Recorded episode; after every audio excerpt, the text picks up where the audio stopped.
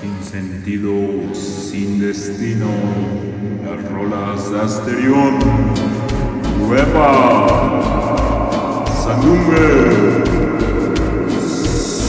Sa. Bienvenidos.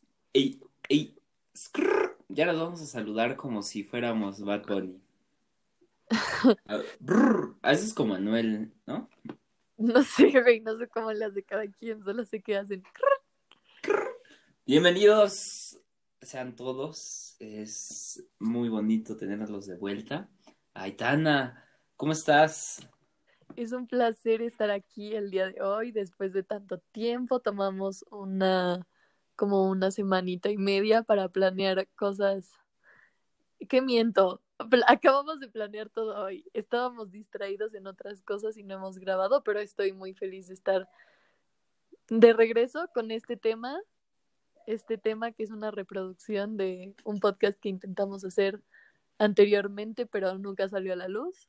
Pero es un tema que me gusta mucho, es un tema muy bonito, literalmente. Entonces, Max, ¿nos quieres introducir a este tema? Ay, del día de claro. hoy.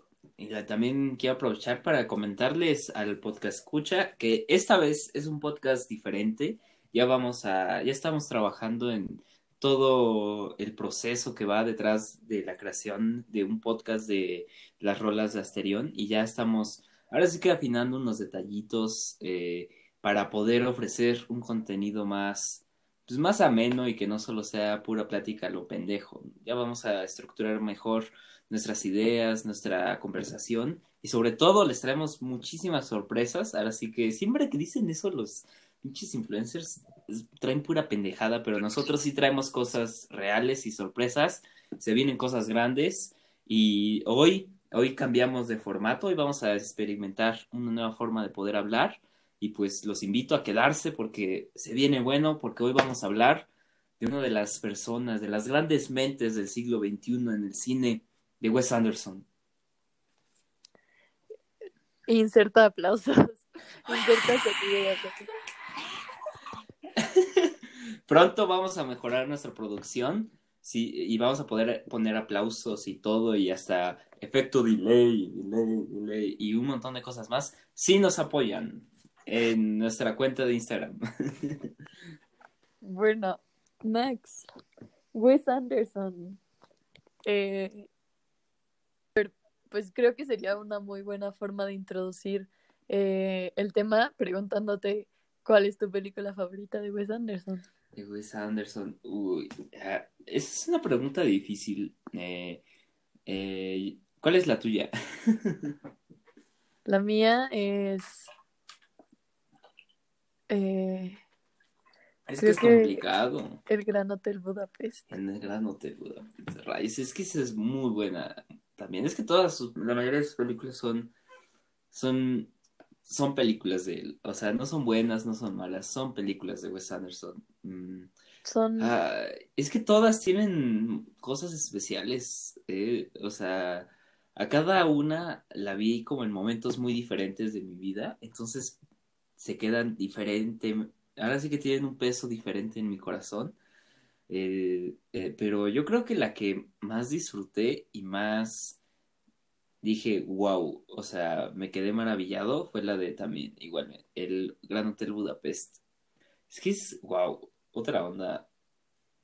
Sí, aparte, o sea, no sé, tiene esta forma muy romántica de contar las historias, pero que al mismo tiempo es increíblemente real. O sea, no son historias, eh, por ejemplo, en Moonrise Kingdom nos cuenta una historia de amor, pero que no, no es como cualquier rom-com, o sea, no es un amor exagerado que que sobrepase los límites de, de entendimiento. No, pero, o sea, tiene como, maneja muy, muy bien la veracidad, o sea, de que aunque sea algo improbable, algo que no pase en la vida real, pues te lo crees y tiene sentido en, en el mundo en el que crea, entonces conectas más a profundidad con los personajes. Yo creo que eso es también algo muy característico de Wes Anderson, sus personajes. Sí, o sea, ¿Quién es? A ver. Ah, no, dime. ¿Quién es tu Literally Me de Wes Anderson? Mm, Es que es difícil, o sea, es difícil. O ¿Quién es sea, el tuyo? ¿Quién es el mío? Eh, el güey, el, el botones del Hotel Budapest, ese güey. Creo que el mío sería el, el más grande, no me acuerdo cómo se llama. El, E- El bro que tiene relaciones con todas las señoras Las ricas que van al, las viejitas que van al hotel sí, y Gustav. pues bueno, el Este-.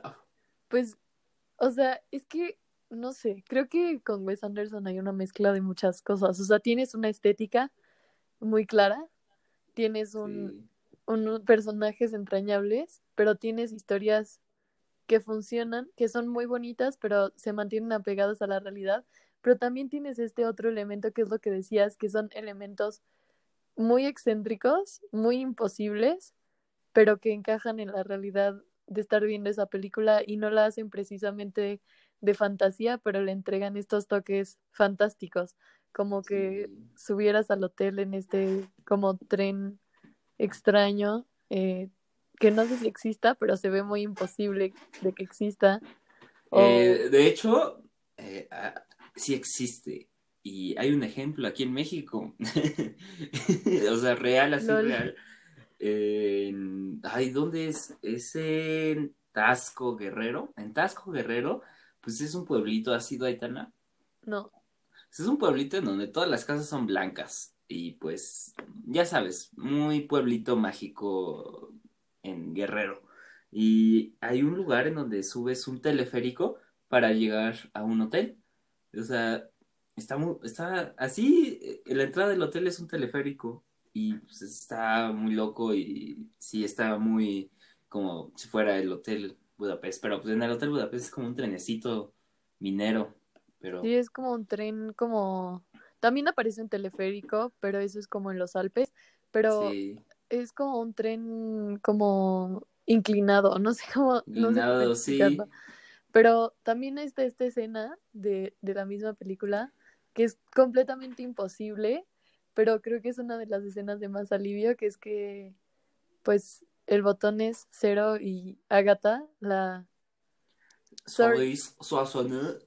Ah, Sorry, ahorita de- creo que así se pronuncia, creo que Sorry Shay es la mejor Suárez. pronunciación que puedo dar de su ¿Qué no nombre.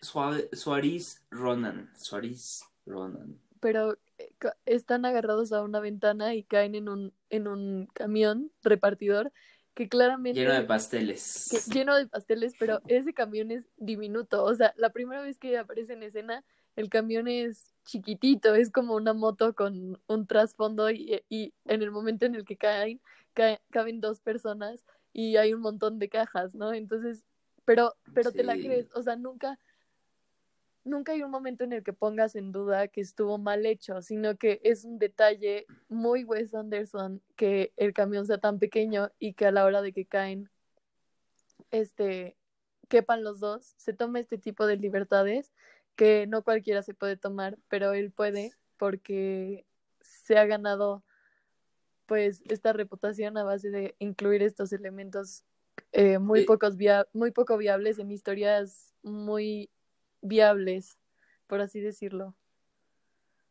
Es que es un, es guau, o sea, manejando el, eh, el espacio, o sea, ahora sí que cómo lo deforma, cómo lo transforma a través de todo este diseño de producción súper ultra detallista y también el artesanal, porque, pues,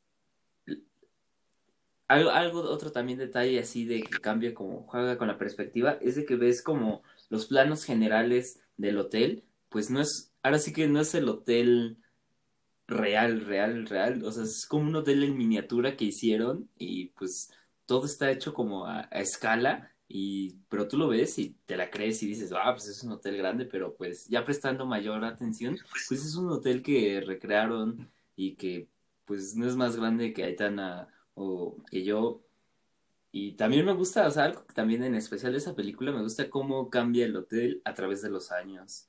O sea, cómo antes era todo esta, pues, este color rosa dominante, todo esta, todos estos lujos, y ahora pasa a un estilo más decadente y todo. O sea, me gusta cómo nos muestra Wes Anderson cómo envejecen las cosas. Y yo creo que ese es otro factor muy interesante en sus películas, cómo envejecemos y cómo, ahora sí que cómo cambiamos a través del tiempo y cómo aprendemos las cosas. O sea, pues en Moonrise Kingdom, de todo este proceso de la juventud, o sea, ¿quién nunca ha querido escaparse con la persona que ama así de, güey, vámonos de aquí a la chingada?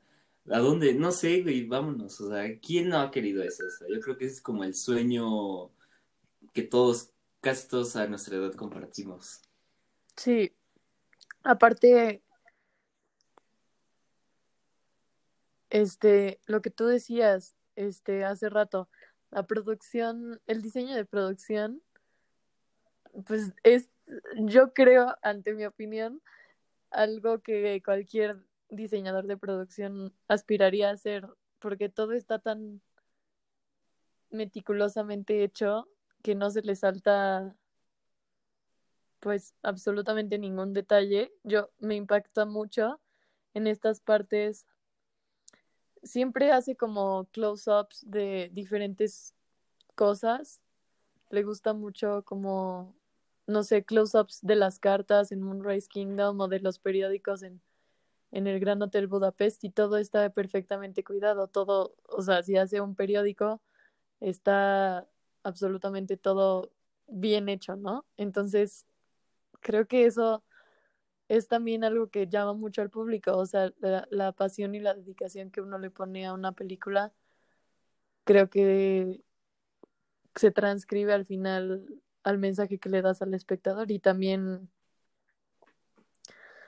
pues lo que decías de la evolución del hotel es tan cuidadosa y es tan cuidadoso de cambiar las cosas necesarias para que para lograr esta historia dentro de una historia dentro de una historia que es que o sea es la historia de cero contándosela al escritor pero es la historia de esta chica que está leyendo el libro del escritor en, en su en su tumba. tumba.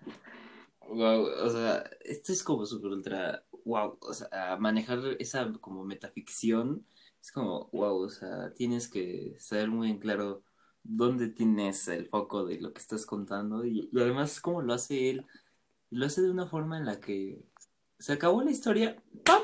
Cierra el libro y lo deja y se va y ya, no pasó nada, no cambió nada en tu vida, pero te vas contento.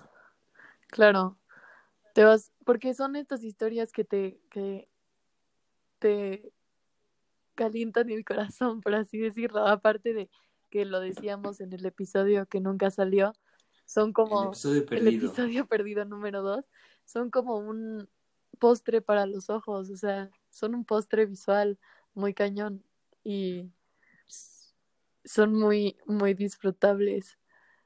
Sí, o sea, y luego, y, y eso que ni siquiera hemos mencionado su obsesión por la simetría y por todos estos planos equilibrados de una manera magistral, o sea, él es como, eh, eh, él llevó la composición a otro nivel y sobre su composición de sobre cómo acomoda a los personajes, a toda esta, a todo el diseño de producción y cómo expresa sus ideas a través de un de cosas tan perfectas. O sea, yo creo que eso es algo también que te da como placer visual, de que todo está equilibrado, o sea, todo es un balance en su cine, y no solo porque todo sea simétrico, sino porque todo, pues, eh, tiene un equilibrio de fuerzas, ¿no? Y de, también del color, o sea, wow. Y yo creo que eso es lo que, pues, ahora sí que no lo encontramos en la realidad, no nos vemos al espejo y no somos simétricos, eh, vemos a la naturaleza y no es simétrica, y vemos a cualquier cosa y pues no es simétrico, pero nosotros sí podemos eh, hacer artificialmente eh, escenarios, ambientes en los que todo sea simétrico. O sea, eso es como wow, fabuloso. Y también hay una simetría en sus personajes, o sea, en sus actores, por así decirlo.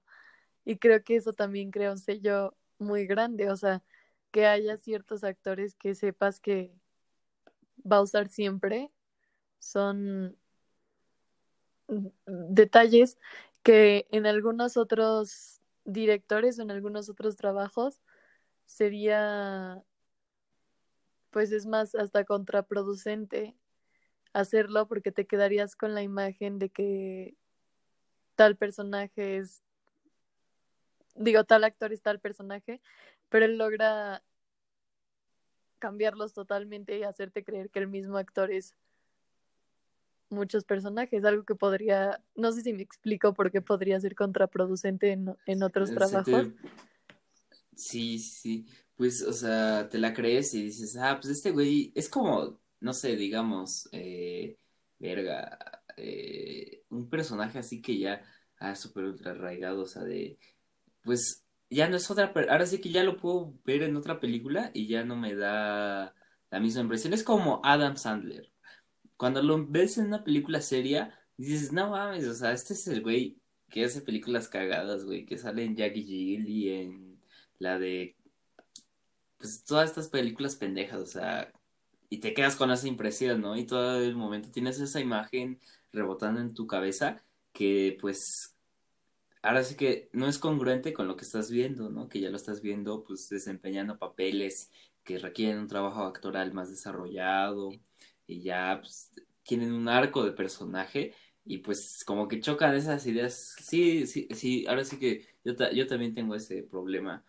Pero es que Wes Anderson es como, wow, o sea, él escribe de una forma, bueno, él elige sus historias y tiene a sus personajes de una forma tan bien tratados que, que no importa la persona más que nada. O sea, yo creo que si solo leyéramos los guiones de sus películas, yo con eso ya tendríamos como un, un sabor de chocolate caliente en la boca.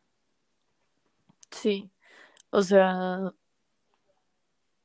pues sí, creo que también que logre esto es lograr escribir como tú dices, personajes tan detallados y tan no personales, pero entrañables, entrañables, sí, y tan únicos que tengan este elemento de, de pues sí, de, de ser reconocibles, pues no sé, creo que lo hace muy bien, o sea, de, dedicarle tiempo y esfuerzo a cada uno de los personajes para que se vuelvan únicos. Únicos, sí, ¿no? Y luego también su desarrollo, o sea, de sus primeras películas, eh, pues ves su estilo, así ves cómo va a brotar y dices, wow, o sea, aquí se viene algo grande, o sea, yo creo que sí hay una, hay una forma de poder distinguir con las primeras películas de los directores, de poder decir, tienen algo interesante que aportar a la discusión sobre, digamos, de la búsqueda estética y todo esto. O sea, sí tienen, o sea, desde sus primeras películas puedes notar que, que va a lanzar un mensaje así que va a revolucionar completamente el cine y, y pues no de esta manera de, ah, cambió el cine, no, pero aportó un toque muy bonito al cine, ¿no? Y yo creo que es como, ya no es que haya marcado un antes y un después, pero yo creo que sí marcó un antes y un después a la aproximación de, de la imagen, de, de, la estética visual. O sea, ¿a quién no le gustaría tener su Instagram, su foto de perfil, como si fuera una película de, de Wes Anderson? Claro, y, y lo decías, este, en el episodio prohibido, que es, tiene una estética muy reconocible y trasciende más allá de, de ver una foto de una escena. O sea, si alguien hace una ilustración, aunque sea una ilustración más tipo, pues no sé, de caricatura o algo así, y no hayas visto la película pero reconozcas el estilo de Wes Anderson, lo vas a reconocer. O sea, vas a reconocer que por la por la composición y por los colores y por la ubicación en la que están todas las cosas es Wes Anderson y eso se aprecia mucho. No, y luego también, o sea, yo creo que también otro punto a recalcar es como su incursión al stop motion. O sea, que no es nada, ahora sí que pasar de hacer cine a empezar a hacer animación, o sea, es como wow. O sea, hay que estar muy, muy bien mamados, ¿no? Y sobre todo tener muy claras, o sea, cuando digo mamados, es de que pues, hay que tener mucha habilidad, hay que tener mucha dedicación y sobre todo, pues es, es una, es una proeza, es un niño pródigo.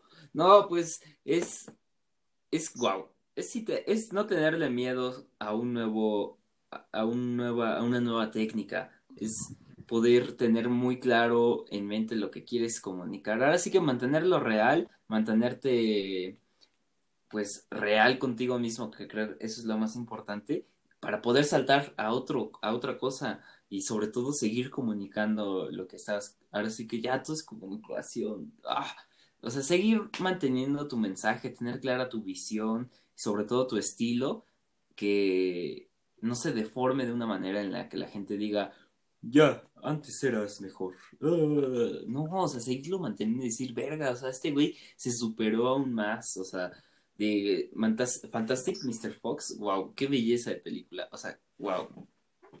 Pues, y aparte, tú lo dices, o sea, no es, no es cualquier incursión a cualquier otro estilo, es incursión a, stop motion, que no es cualquier cosa. O sea, es, o sea, aquí para hacer una película aclamada de stop motion no lo haces bien o no lo haces, ¿no? Y hay muy pocas películas, o sea, no muy pocas en, en, en el sentido de, de cantidad, pero hay muy pocas personas que lo han logrado hacer bien para llegar a donde han llegado y pues creo que podemos decir que Wes Anderson con Fantastic Mr. Fox y con Isla de Perros pues lo hace. Y además, o sea, también pasa un fenómeno muy curioso que voy a comentar brevemente, es de que la animación, pues mucha gente pues la menosprecia y sobre todo también en los Oscars ha habido mucha polémica sobre las películas animadas y toda esta como falta de reconocimiento al trabajo de toda la de todas las personas que hay detrás de una animación y pues yo creo que también es algo que hay que empezar a ver más, a consumir más. Es nuestra tarea como consumidores, empezar a apreciar el trabajo de los animadores, de toda la animación, porque no es nada fácil y pues está muy cabrón y poder expandir más nuestra mente. Güey, hay más películas animadas que las pendejadas de Disney. Deja de ver la misma mierda y ya. Pues sí, o sea, debo de concordar contigo, pero también estar en desacuerdo en cierta parte. Lo decíamos, lo decías tú, este, igual en el capítulo prohibido, pero que hace mucha eh, falta apreciar la, la ilustración eh, infantil, pero creo que esto se trasciende también a la animación, porque muchas veces, pues ya, o sea, la gente crece y deja de ir a ver películas de, animación pensando en que son para niños, y para empezar hay muchas películas de animación que no son para niños, como Anomaliza.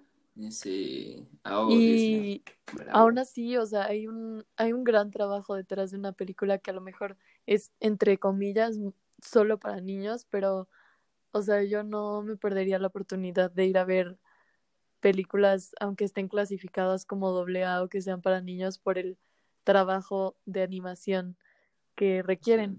Pero sí estoy, no, sí creo que hay un sesgo, o sea, concuerdo contigo en que creo que hay un sesgo en las premiaciones muy cabrón por, por las películas de Pixar, pero también creo que son, o sea, que llevan la delantera eh, en muchas de las cosas que hacen. O sea, sí creo que les hace falta a otras casas poder hacer las cosas que, que ellos hacen. O sea, sí creo que son unos pioneros en muchos detalles de la animación que otras, este, que otras casas no, productoras no han podido llegar a hacer. Sin embargo, pues Sony ganó el año pasado, ¿no? Con Spider-Man Into the Spider-Verse, no sé qué año. Ah, Into Spider-Verse. Es que está padre, estaba padre. Pero esta, o sea, yo creo que este también es mm, nuestro problema.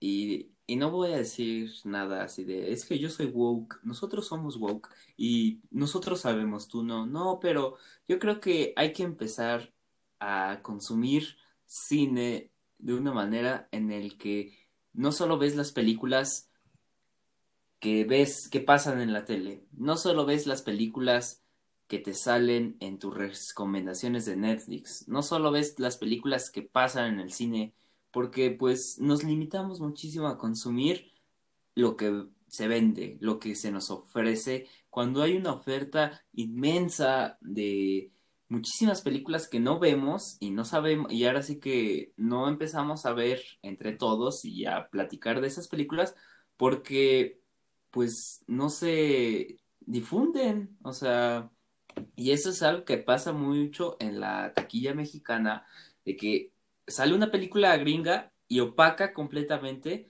a una película nacional. Entonces es, es como, verga, es un pedote muy grande eh, el consumidor tiene que empezar a responsabilizarse y sobre todo a exigir responsabilidad de, de los distribuidores.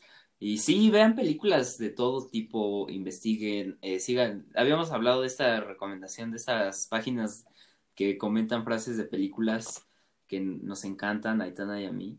Eh, sigan estas películas, vean una frase que les haya gustado y digan, verga, esta frase me identifica y ve la película. Eh, el idioma no es un límite, ya no más. Eh, benditos subtítulos. verga, los subtítulos nos han enseñado películas y nos permiten poder ver películas que nunca nos imaginaríamos que podríamos empezar a ver. Y nos estamos perdiendo de muchísimas cosas. O sea, se los pongo así. Ahorita nomás estamos viendo la, un cuarto de la hoja. Imagínate todo lo que puedes ver si ves más de la hoja, todo el, todo el libro, toda la libreta, todo, todas las páginas que te estás perdiendo. Y pues regresando, verga, güey, yo estoy muy emocionado por la, su nueva película de Wes Anderson. The French Dispatch. The French Dispatch.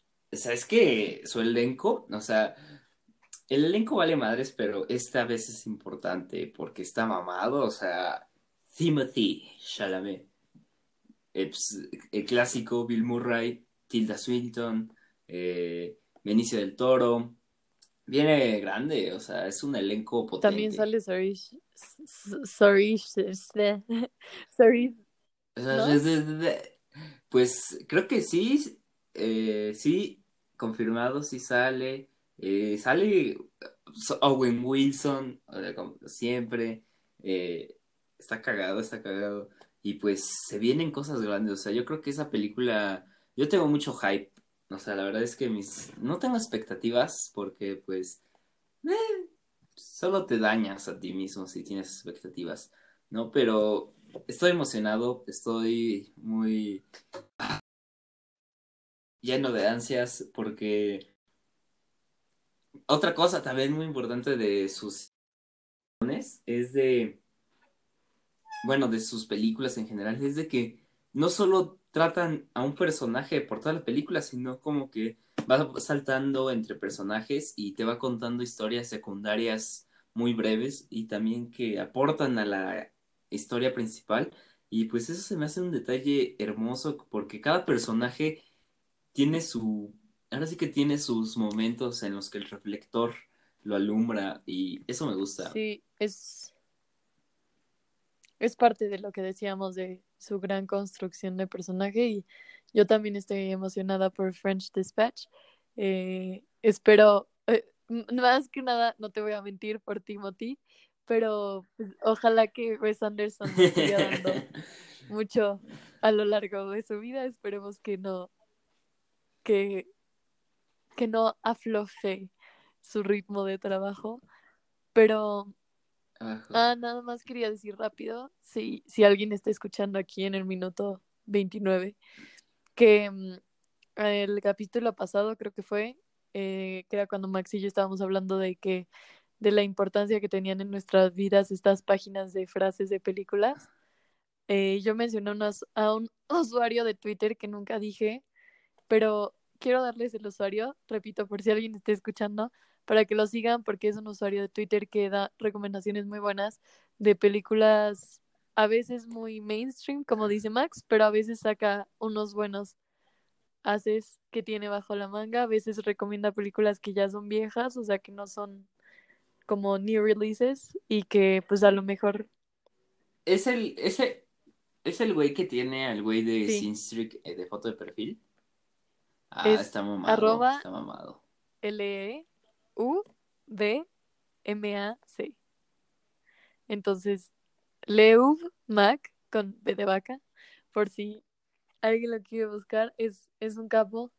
A lo mejor te encuentras ahí en su perfil de Twitter películas que, pues no sé, de hace algunos años que se te pasaron, que nunca viste, que no viste porque nunca llegaron a la taquilla mexicana, como dice Max.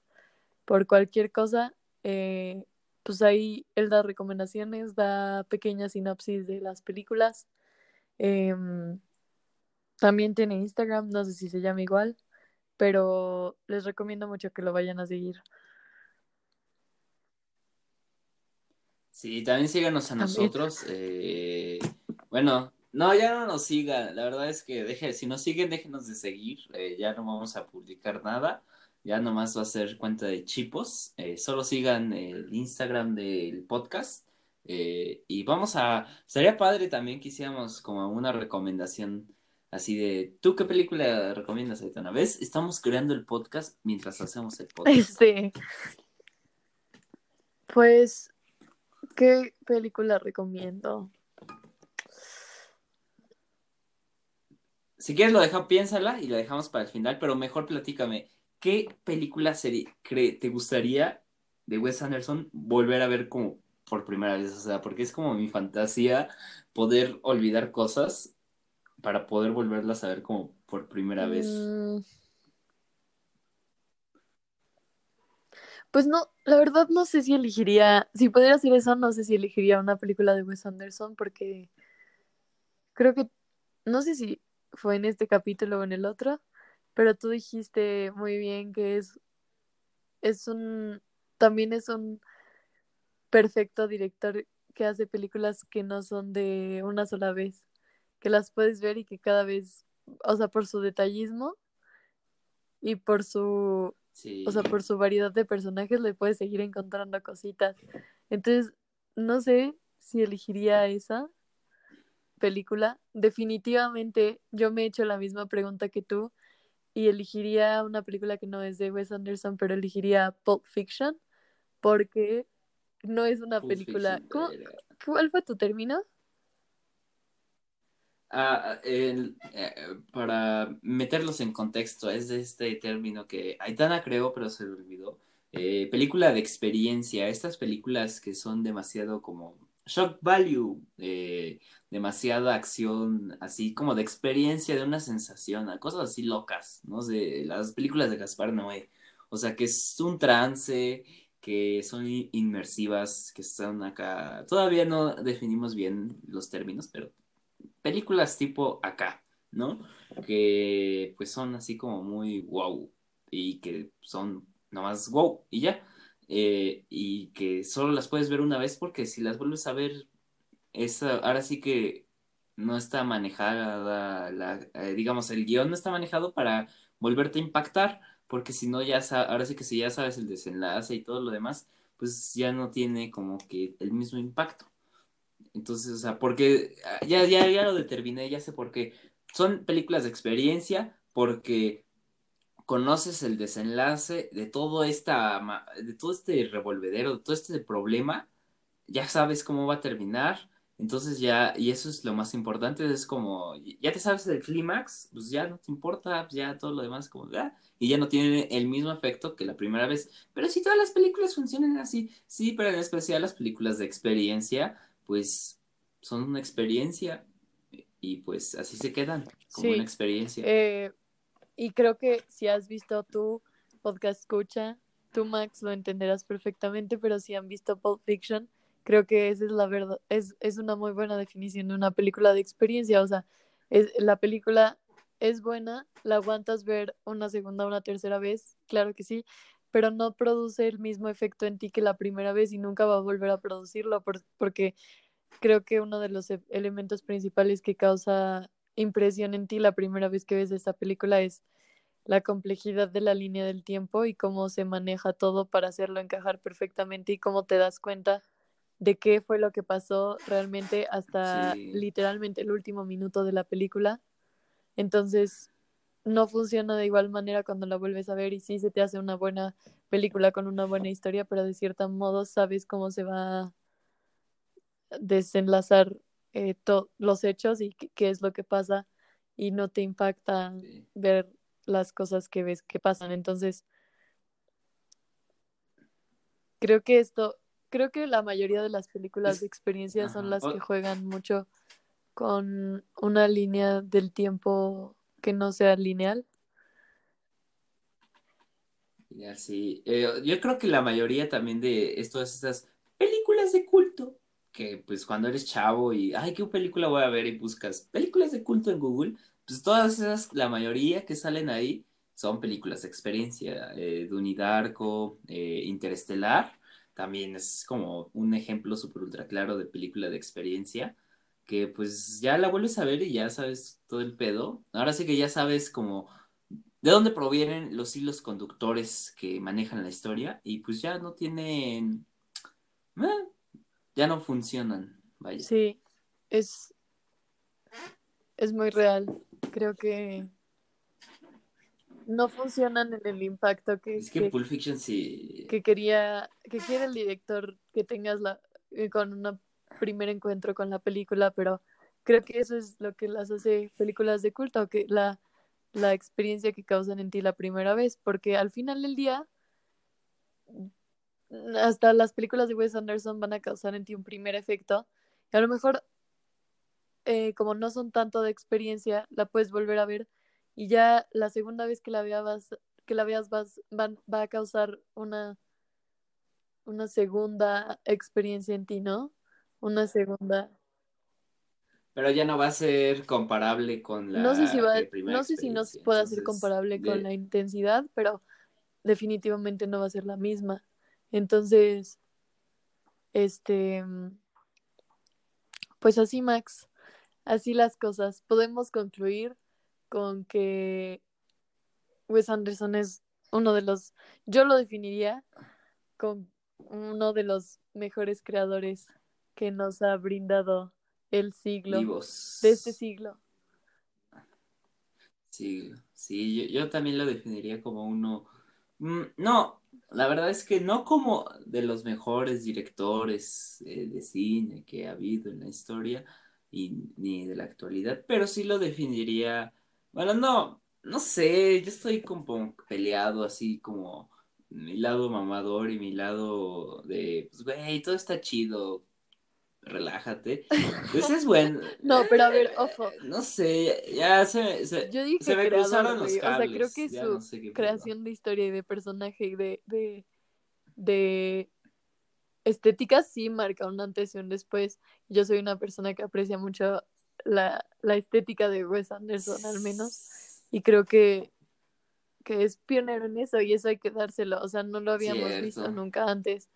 Y que, y, y que sea tan detallista y le guste tanto la perfección también es apreciable. Porque, pues, Sí, tienes razón, ya me abriste la perspectiva. Eh, sí, es de los, es un gran creador de cine en, la actualidad y sobre todo, qué mayor bendición que nos haya tocado vivir eh, eh, y compartir tiempo con Wes Anderson. O sea, qué maravilla que podemos existir en este tiempo para poder ver películas de Wes Anderson y sobre todo para poder esperar las películas que se vienen de Wes Anderson. wow, yo a mí me gustaría vivir en uno de sus mundos. eh, estaría, es fabuloso, o sea, wow, estoy súper ultra enamorado de cómo abraza al espectador de una manera, pues, muy cálida. O sea, es como súper ultra tierno y me dan ganas de llorar cada vez que recuerdo la primera vez que vi una de sus películas. eh, y es, es tremendo, o sea, wow. Aitana, ¿en qué película de Wes Anderson te gustaría vivir? mm, es que vamos a sonar bien repetitivos, pero yo creo que me gustaría ser Susie de Moonrise Kingdom. O sea, sentir esta Moonrise magia de tener sí. 12 años, de Es que- enamorarte de un güey, de literalmente no esperar nada de la vida. Yo, yo iba a decir algo súper ultra, súper ultra pendejo, así de, güey, yo me gustaría vivir en Moonrise Kingdom para ver si me puedo volver a enamorar.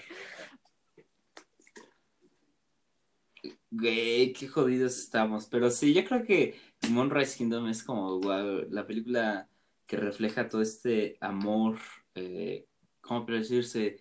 Impulsivo, porque pues, no piensas con la cabeza, todo este amor impulsivo y sobre todo, pues, imperfecto, pero perfecto a la vez. O sea, es guau, asombroso. Me encantan esas Sí, y- y- historias. Y pues nada, Max, pues Wes Anderson está muy cabrón, está muy mamado. Eh, algún día, así, eh, Aitana y yo vamos a Justo tener la te a fortuna de conocer a Wes Anderson y lo vamos a traer a- al podcast. Eh, es real, no, no es 100% broma. o sea, real, no fake. Güey, yo cuando digo cosas fake, o sea, a menos que, ah, mira, no puedo decir cosas de mentiras, o sea, voy a decir calentamiento global. Ah, pues, ¿ves? Sí lo pude decir, es real. Vamos a traer a Wes Anderson. Eh, es real igual, lo pude decir. Y vamos a traer aquí a Wes Anderson a las rolas de Asterión. Y se vienen cosas grandes. eh, y verga, Wes Anderson, te amo. eh, gracias por formar parte de mi vida y sobre todo para darle forma a mi corazón. Voy a buscar la manera de poder tomar mi foto de perfil como si fuera una película de Wes Anderson. Eh, Aitana me va a ayudar a hacer mi outfit. Vamos a hacer una sesión de fotos como si fuéramos personajes de pero lo de. Prometido, eh, las van a ver cuando las hagamos. No les voy a no les vamos a prometer cuándo, pero cuando las hagamos las van a poder ver en nuestro Instagram arroba las rolas del podcast. Eh, eh, ¿Las de Asterión? Sí, las rolas de Las rolas de las Asterión rolas de podcast. Del podcast. Y, mm, Eh, Y pues nada, Max, ¿nos quieres dar tu recomendación de del día de de hoy? película del día de eh, yo yo soy alguien que pues, ve películas y pues las veo como si fuera como si estuviera en misa vaya es como religión para mí. Entonces la verdad es que sí soy alguien muy activo muy dedicado a las películas o sea, en muchos aspectos de mi vida soy muy descuidado pero para las películas jamás. Eh, y yo les quiero recomendar eh, una película un poco inusual, la verdad es que está como muy, muy loco el pedo, la verdad. O sea, y pues es la última película que, que vi en el cine antes de que pasara la pandemia y se llama Familia de Medianoche. Eh, la vi en la Cineteca y está disponible en Netflix. La verdad es que me dejó, pues, casi siempre dicen cuando algo los impacta, me dejó sin palabras. No, la verdad es que a mí me dejó con muchísimos diálogos, con muchísimas cosas de enojo sobre todo, porque es una película fuerte y pues te dan ganas de, de cambiar la situación en la que vivimos y sí, y te sientes impotente, te sientes débil, pero tenemos el poder de nuestras decisiones y tenemos el poder de cambiar el futuro.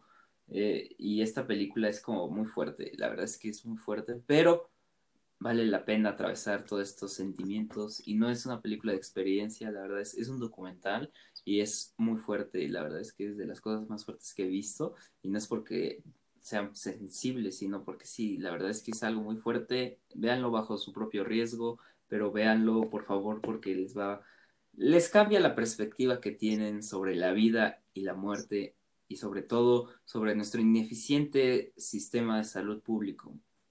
Y es, es potente, es, es, muy poderoso. ¿Tú, Aitana, bueno, pues qué nos traes? yo me voy a ir un poquito más mainstream. Eh, creo que está en Netflix. Eh, Beautiful Boy de Steve Carell, Timothy Chalamet.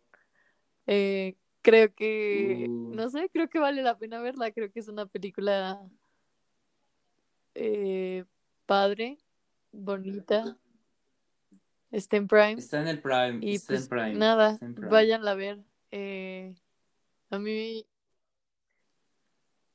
Adicciones. Sí, a mí me gusta mucho, eh, es- Familia. me gusta como este enfoque de no enfocar en por qué o cómo el Timothy se hizo drogadicto, más bien enfocarse en el, peso que tiene sobre él y sobre su familia y sobre las acciones que toma y, el peso que, que toman todos en intentar resolverlo. Entonces, pues vayan a verla, vayan a ver la película de Max y les traemos sorpresas, eh, espérenlas, de verdad que se vienen cosas grandes fuera de chiste y pues nada, algo más que quieras decir Max.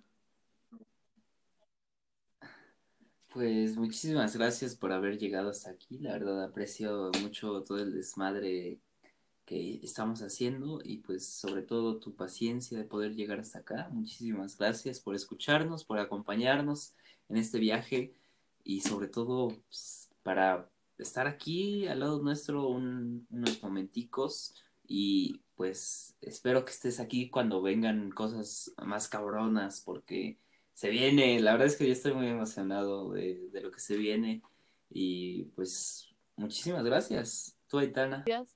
Gracias por escucharnos.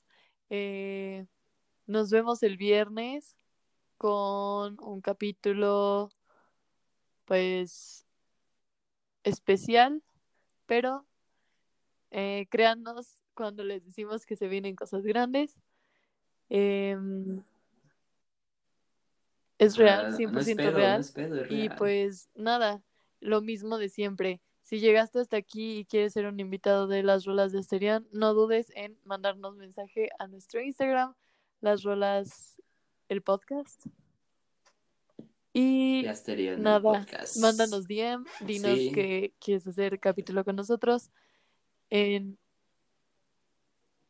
Y hasta tú pon el tema, así, al- así desesperados nada, estamos. si también llegaste hasta aquí y no quieres ser invitado, pero quieres que hablemos de alguna cosa, manda DM. Si tienes alguna mentada de madre, eh, no sé, calificación, no, calificación no. Bueno, sí, califica este podcast también, lo que sea, recomendación, sugerencia, insulto, carta de amor, propuesta de matrimonio para Max, lo que quieras, mándalo al DM de las rolas de Estéreo en el podcast y nos vemos el viernes. Nos Gracias, el viernes. Gracias, Aitana. Buenas noches. Buenas noches.